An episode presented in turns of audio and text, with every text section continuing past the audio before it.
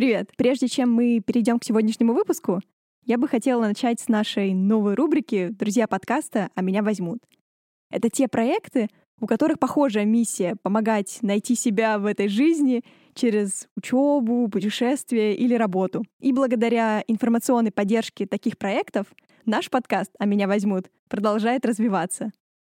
Подкаст «Прости, географичка» говорит в своих выпусках не только об путешествиях в разные уголки нашей планеты, почти как в нашем подкасте, но скорее об обычаях, местных привычках, заботах. У ребят в подкасте можно послушать истории об Аргентине, Испании, Марокко или Гватемале. Слушайте подкаст «Прости, географичка» на всех подкастных платформах. Почти на все программы, о которых мы говорим в подкасте, нужно уехать одному — Конечно, пока ты где-то учишься или стажируешься, родные, друзья, любимые могут к тебе приезжать, путешествовать с тобой или оставаться на какое-то время. Ну а если есть любимый человек, с которым хочется отправиться в какое-то путешествие вместе и вместе поработать на одном проекте? Такая история случилась у Милы, героини сегодняшнего выпуска. Пока мы сидели в карантине весной 2020 года, она вместе со своим мужем Артемом нашли волонтерский проект в Австрии и уехали туда, несмотря на закрытые границы. Про то, как найти проект на двоих, как креатив помогает работать с детьми почти без знания языка и с какими трудностями можно столкнуться даже на проекте мечты, все это обсуждаем в сегодняшнем выпуске. Меня зовут Лиза, а это подкаст «А меня возьмут».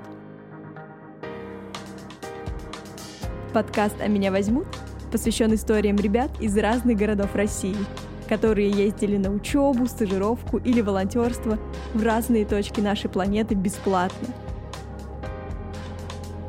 Возможности рядом с нами. Нужно просто хорошо их поискать, даже если вы не из столицы, а из какого-то небольшого городка. Оставайтесь с нами, вдохновляйтесь историями, и, может быть, в следующий раз возьмут именно вас – Начну с того, как обычно пишется адрес на открытках э, из-за рубежа. Я сейчас сижу в комнате, общей комнате общежития католической некоммерческой организации в городе Зальцбург в Австрии на волонтерском проекте Европейский корпус солидарности. С Милой мы познакомились еще в Санкт-Петербурге. Я помню тот момент, когда я написала в своем инстаграме о том, что я не еду во Францию на примерно такой же волонтерский проект, и я помню, что мне Мила рассказала невероятную историю о том, что несколько лет назад она собиралась поехать на волонтерство в Индию. И в последний момент что-то случилось, и уже были куплены билеты, вообще уже проект был почти полностью организован, и тут пришлось отказаться от этого проекта.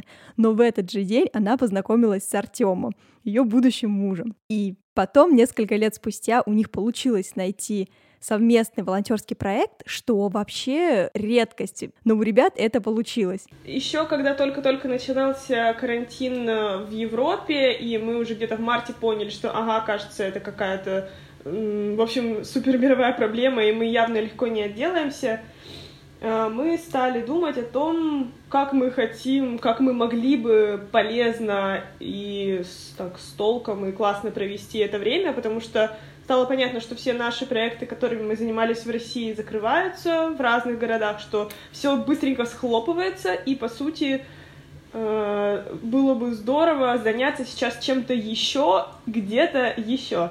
Тем временем э, я лет 10 назад мечтала поехать э, куда-нибудь поволонтерить в Европе. Я изучала вообще очень разные, какие есть организации, какие есть программы, и прям так зачитывалась блогами волонтеров.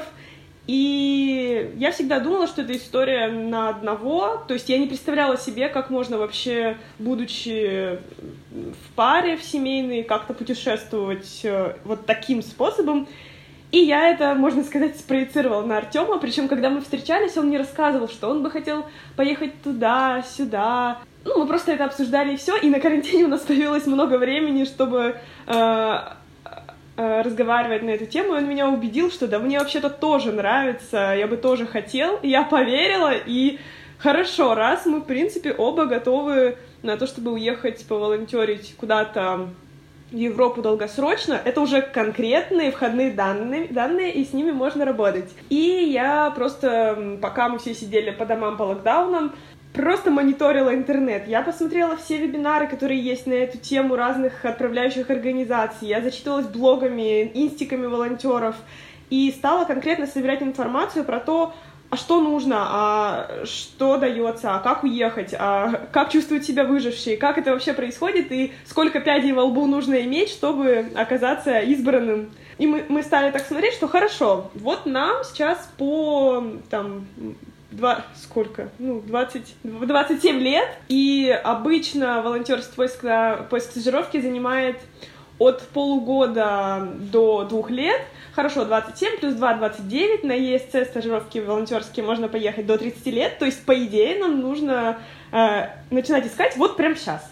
Окей, сказано, сделано. Понеслось. Э, после того, как мы выбрали, что вот эта программа, и по возрасту мы подходим, по разным критериям мы подходим, по возможностям мы... То есть, ну, мы, по идее, подходим, осталось только понять, как и во что мы можем туда вписаться как-то сразу для нас обоих было понятно, что, ну, мы хотим вдвоем. И мы м- прям так очень заморочились и серьезно подготовились. То есть у нас заняло, наверное, примерно полтора месяца. Мы Э, готовились, мы писали наши мотивационные письма, мы составляли вместе резюме, то есть мы подбивали все то, что мы умеем и делаем именно для проекта, для программ разных. И а, основное то, то, что нам помогло, как мне кажется, это то, что, во-первых, то, что мы решили, почему мы хотим ехать вместе, то есть что мы не только э, пара, мы еще на тот момент не были женаты, но мы очень классно можем работать в команде, и плюс в наших motivation letters, в этих письмах, мы просто самовыражались как хотели, то есть мы просто взяли там дизайн прикольный, сделали, как вот у меня там все было оранжево в цветочках, у Артема все такое стильное, супер классное тоже. И мы там расписали про то, что мы хотим, что мы можем, что мы можем дать волонтер, э, вот, ну, этой, волонтер, этой волонтерской принимающей организации, ну, то есть там, где бы мы работали. И у нас был один общий блок про то, что вот мы едем вместе, потому что мы хотим как-то пригодиться миру больше, чем женатая пара, от которой, в принципе, в России в нашем возрасте уже хотят детей, ну и типа что, муж работает, женщина в декрете, но мне кажется, что мы можем дать миру намного больше, чем вот эта стереотипная штука, и мы так об этом и написали, что мы хотим чего-то еще. Э, и дальше Э, мы отправляли эти письма тоже вместе, то есть прямо на одну почту вдвоем, что типа вот мы двое, мы едем вдвоем, рассматривайте нас только вместе. Возможно, поэтому 14 из 17 проектов, которые мы подавались, нам ничего не ответили. То есть мы всего подали, рассматривали мы, наверное, проектов 25, то есть мы прям, у нас был такой полный research, мы изучали, какие есть вообще проекты, какие направления. Например, еще нас привлекала работа на природе. Один из прикольных проектов, куда мы подавались в Испании, в Андалузии, это bird watching, то есть работать в национальном парке и там смотреть за птичками, их там кормить, записывать э, какие-то данные и проводить мероприятия для города. Но, например, я для себя поняла, что я не смогу э, работать на ипоферме, то есть там чесать лошадей, да, во благо мира я не готова. И это очень важно понимать, что я хочу и что я на самом деле не хочу даже в прекрасной стране. Вот, отсюда мы поняли, что мы танцуем не от страны, а от проекта, от людей, с которыми мы работаем. Это достаточно сузило список. И вот буквально через полтора месяца, как мы отправили все эти заявки, нам ответила первая же организация Австрия, и вот это наш проект. И все, мы сразу начали общаться, через неделю у нас было интервью, и дальше все пошло по тем этапам, то есть нам как-то супер быстро ответили, и потом только пришло еще два отказа от других стран. Нам очень э, повезло, если говорить про фактор везения, то, что... То есть это просто как тыкнуть пальцем закрытыми глазами и попасть четко в точку, что мы э, подали в Австрию, потому что потом стало известно, что только Австрия еще несколько стран берет волонтеров на программу, то есть выдает соответствующие документы. То есть мы этого да, мы этого никак не могли угадать, и мы просто подали в том числе в Австрию. Мы такие, хм, Австрия, ты что знаешь про Австрию? Ну вот, там, то все, там, горы. Я вот в Инсбруке один день была. Ну, Австрия, Зальцбург, да, Моцарт, норм. Ну, давай подадимся. Вон, в Австрии было почему-то очень много в тот момент проектов вот именно работы в детских садиках, в продленках, в школах, и мы просто подали туда во все городки, и потом, когда у нас был уже тренинг с волонтерами по всей Австрии, мы смотрим, о, мы на этот проект подавались там в Сент-Пельтоне, о, там в Вене что-то, о, еще в этом городке, вот-вот мы тоже там должны были быть, а вот там прикольная Мария из Италии, ну ладно, нормально, отлично выбрали волонтера. Расскажи про ваш проект, то есть э, куда вас все-таки в итоге приняли, а, что это за институция или какая-то школа и какие у вас основные обязанности? Мы сейчас работаем в месте, которое называется Inselhaus der Jugend. Это остров как детский, молодежи, в общем, сразу понятен мой уровень немецкого, но я про это тоже расскажу. В общем, это after school, это продленка. Причем, когда мы читали проект э, на сайте, мы были уверены, что это школа. То ли там написано было school, то ли как-то еще. То есть, э, по сути, это место, где мы работаем каждый день по будням с 11 до 6. Дети учатся в школе, потом они приходят в продленку, и тут они обедают, играют, делают уроки, потом у них разные там мастер-классы, какие-то игры, хендмейды, все что угодно. В общем, дети проводят время с 11 до 5, либо если их там мама или папа раньше забирают.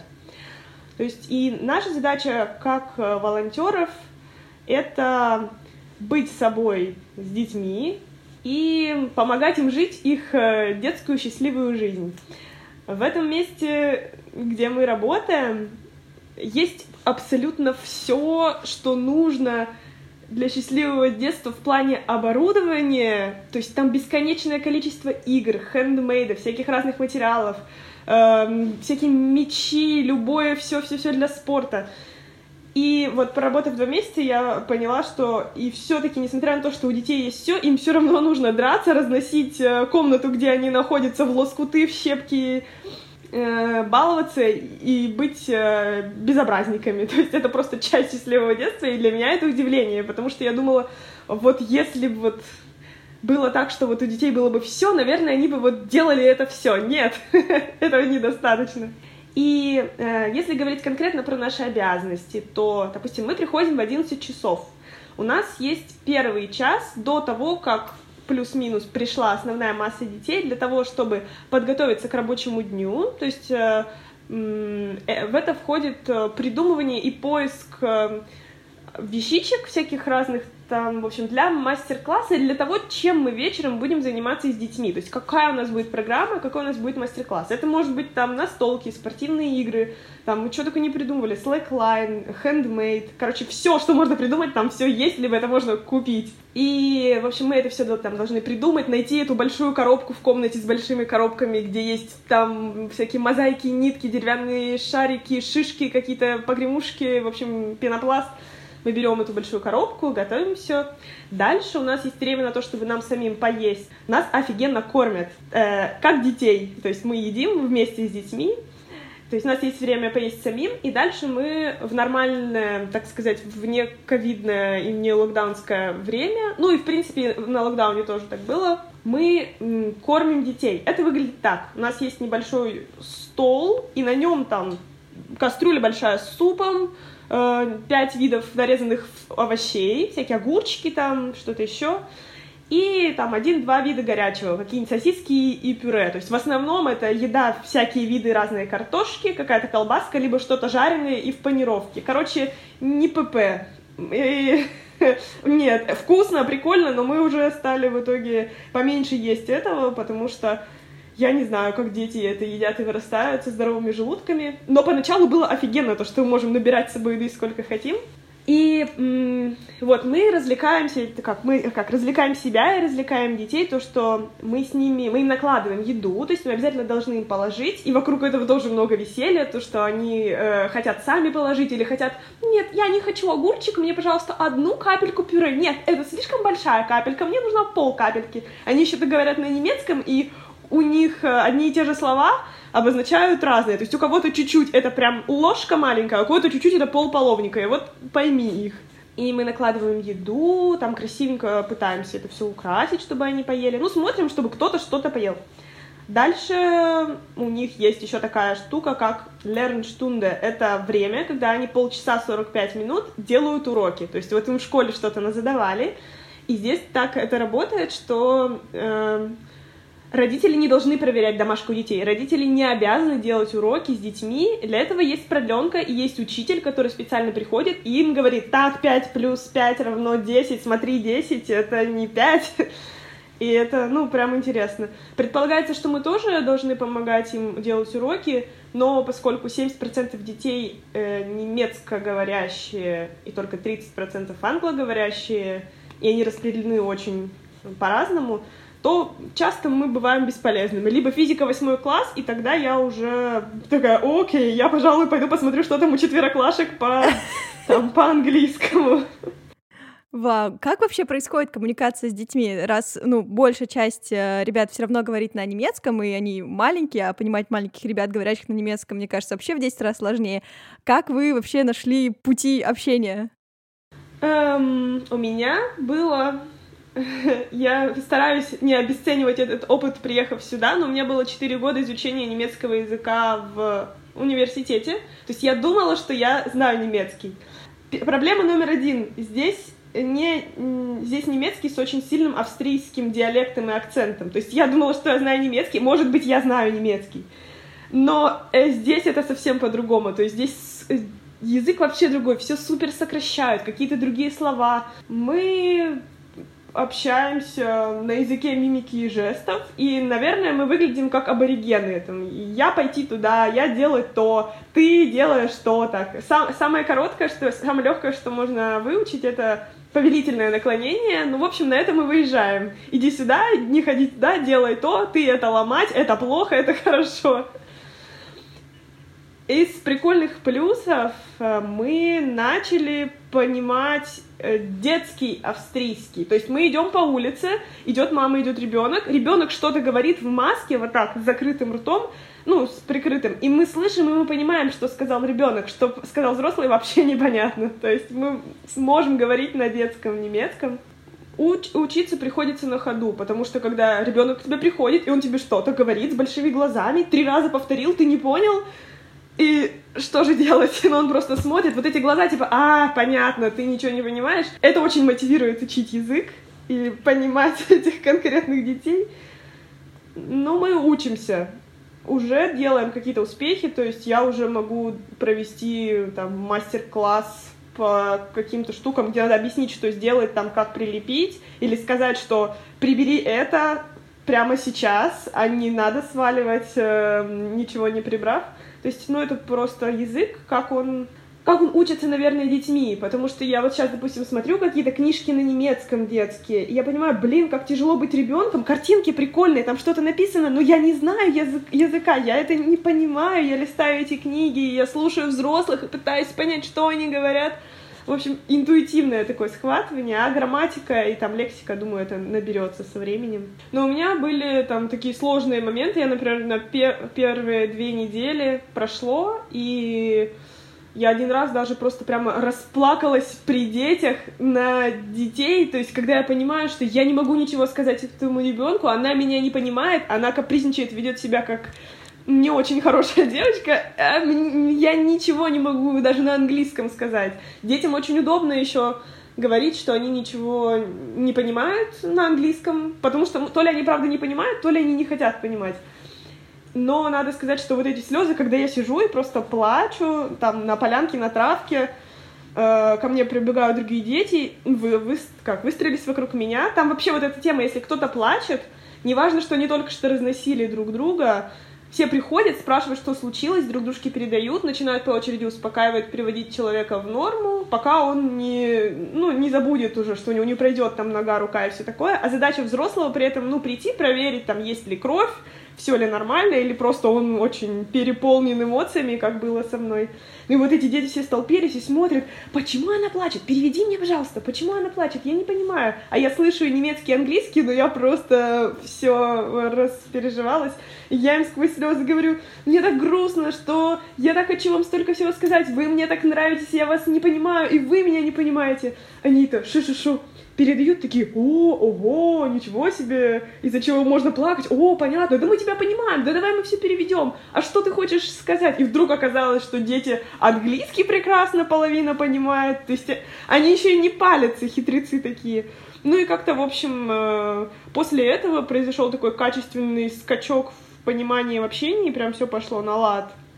Это было удивительно для меня, что к, когда мне казалось, что все полная катастрофа, я вообще не справляюсь, оказывается, что это тоже была часть, после которой как-то пошло с обеих сторон, и с моей лучшей, и с детей тоже. Это прям Вау, окей, хорошо, едем дальше. Круто, очень интересно посмотреть, как это будет в конце года, как у вас вообще уже тогда сложится коммуникация, и, наверное, это будет совсем, совсем по-другому. Да, я вообще даже не представляю, как это будет, потому что даже сейчас, спустя месяц э, и еще один месяц, то есть месяц работы и через месяц я встречаю детей, у которых я была до этого, и они уже бегут на ручки, болтают, они не знают толком, что сказать, но они прям очень рады. Кто-то, кто фыркал, ходил, меня игнорировал, тоже идут там обниматься, несмотря на то, что это супер неконтактная, не знаю, нация или люди, то здесь вообще не принято как-то не знаю, как сказать, вот джамкаться, обниматься, тискаться, то есть тут этого просто нет, тут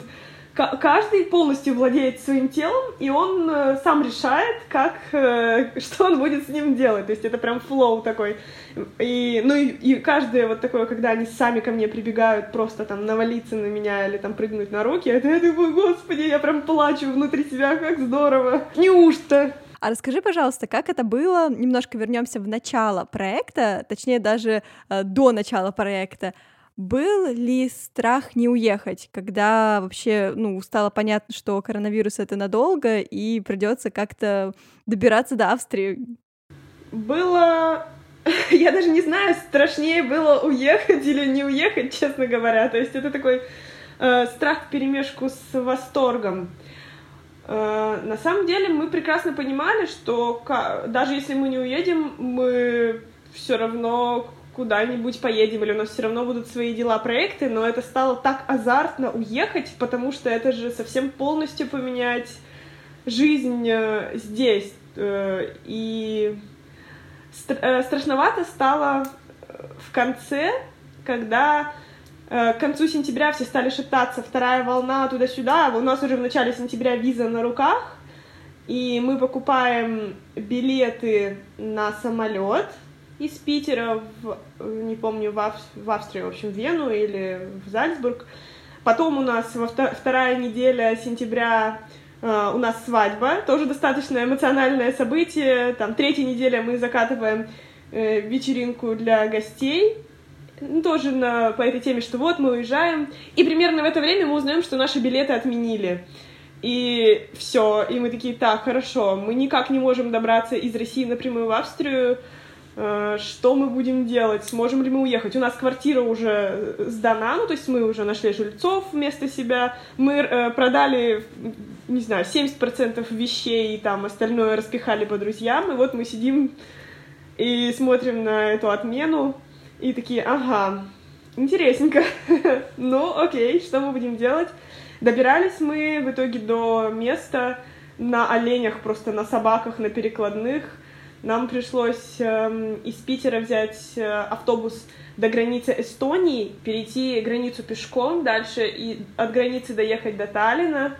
Из Сталина мы летели до Риги, из Риги мы летели до Вены, с Вены мы э, через полчаса прибежали и прыгнули сразу в поезд четырехчасовой, как Сапсан до Зальцбурга. Потом нас там встретили, отвезли в квартиру, мы не спали 25 часов, мы были в шоке, то, что мы добрались.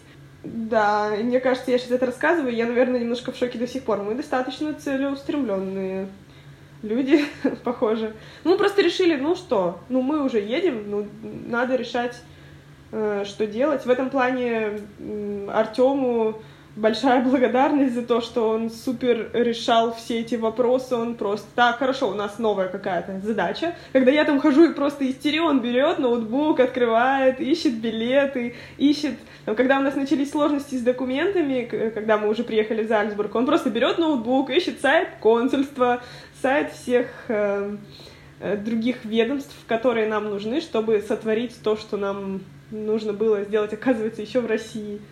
Это вот ты вот рассказываешь, что вы переходили пешком границу. Мне кажется, это, это, это просто звучит невероятно, хотя как бы, ну да, реально с 2020 года не было каких-то проблем на границе? Э, проблем не было, потому что нам э, хорошо прислали все возможные документы, которые нужно было показать. У нас была наверное, пятисантиметровая стопка всех распечатанных контрактов, документов, страховок, того всего, и мы просто все, что надо, окей, надо показать в электронном варианте, вот, пожалуйста, вот контракт, то есть нас там поспрашивали на границе, поспрашивали э, в, в каком-то в Риге или где-то еще, в общем, в каком-то транзитном городе, но при этом самое сложное было на самом деле это выехать из России, потому что потом, когда мы уже добрались до Таллина, да нахрен никому не нужны наши ковидные справки, никто у нас их так и не спросил, а мы тряслись.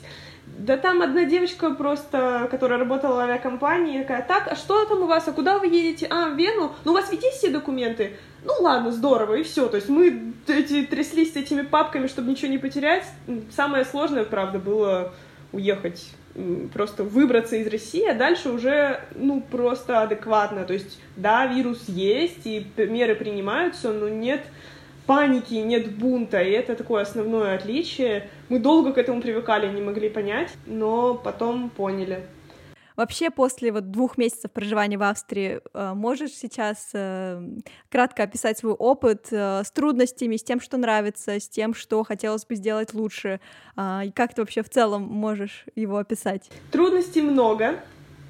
Как, как мне кажется, я их очень хотела. Я не знала, что я хотела такие трудности. Это сложно было себе такое вообразить но после каждых вот преодолений каких-то суперсложных странных вопросов я себя чувствую сильнее, я себя чувствую больше на своем месте в своей жизни.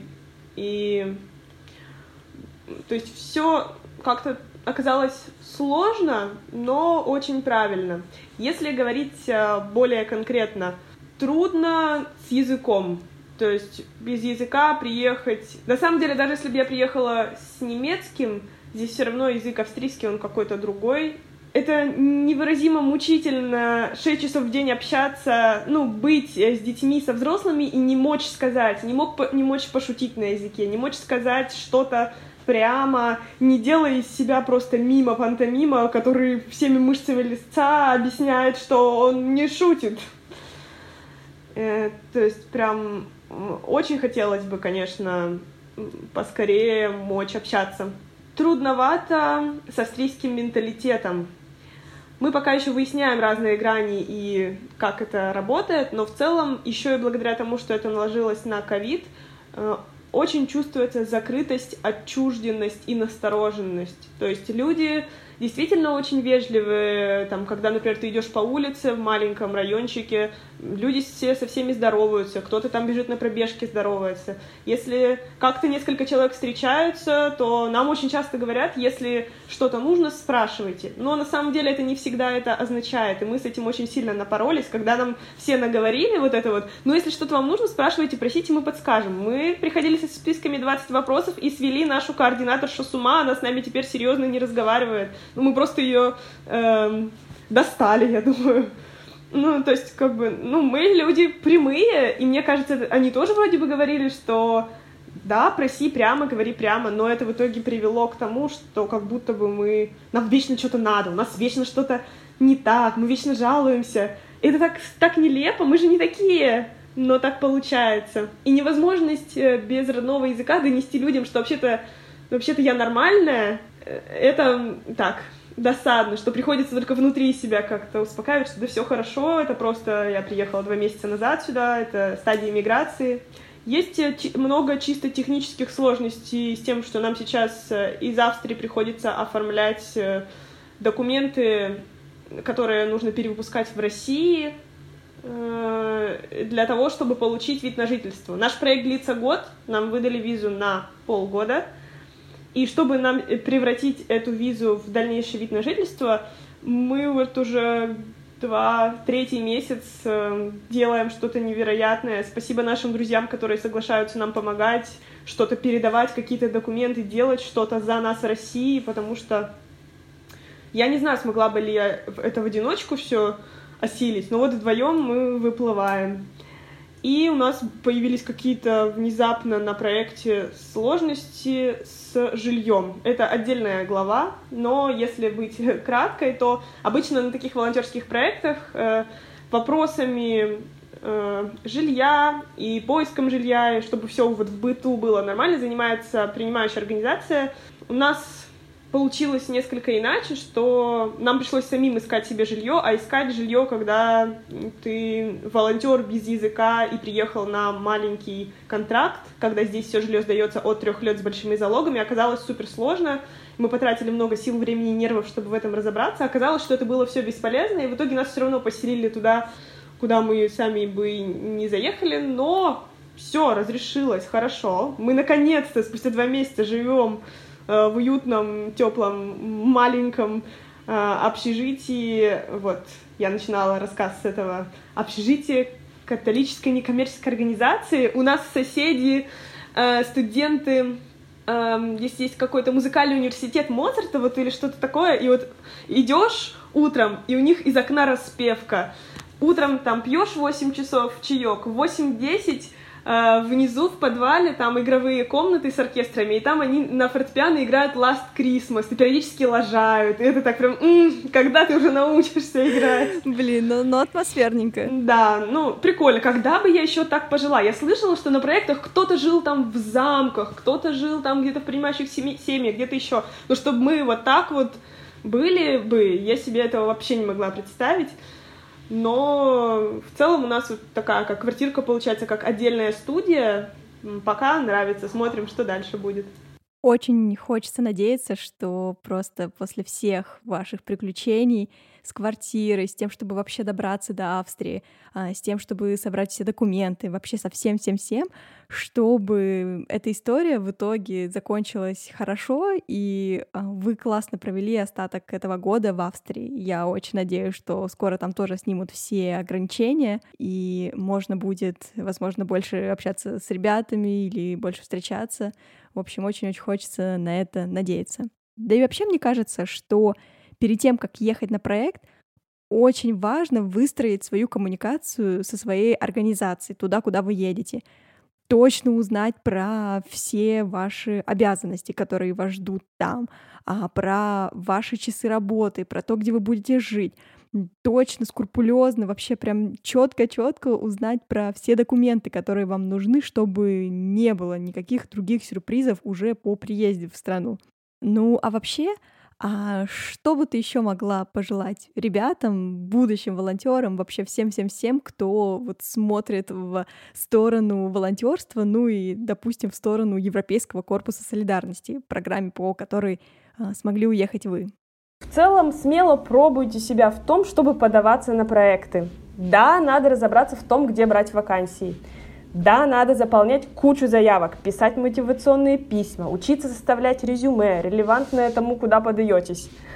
Э, да, вам могут не ответить, но могут и ответить. И неизвестно, что волнительнее, начинать новую жизнь или завершать и ставить на паузу привычную рутину. Будет не всегда просто, но вам понравится. И также важно не только пытаться понравиться тем, кто вас интервьюирует, кто вас берет на работу, с кем вы будете работать, но и также важно четко понимать, либо узнавать, насколько этот проект нравится вам, чтобы это было взаимно. С вами был подкаст «А меня возьмут». Спасибо, что были с нами в этом выпуске.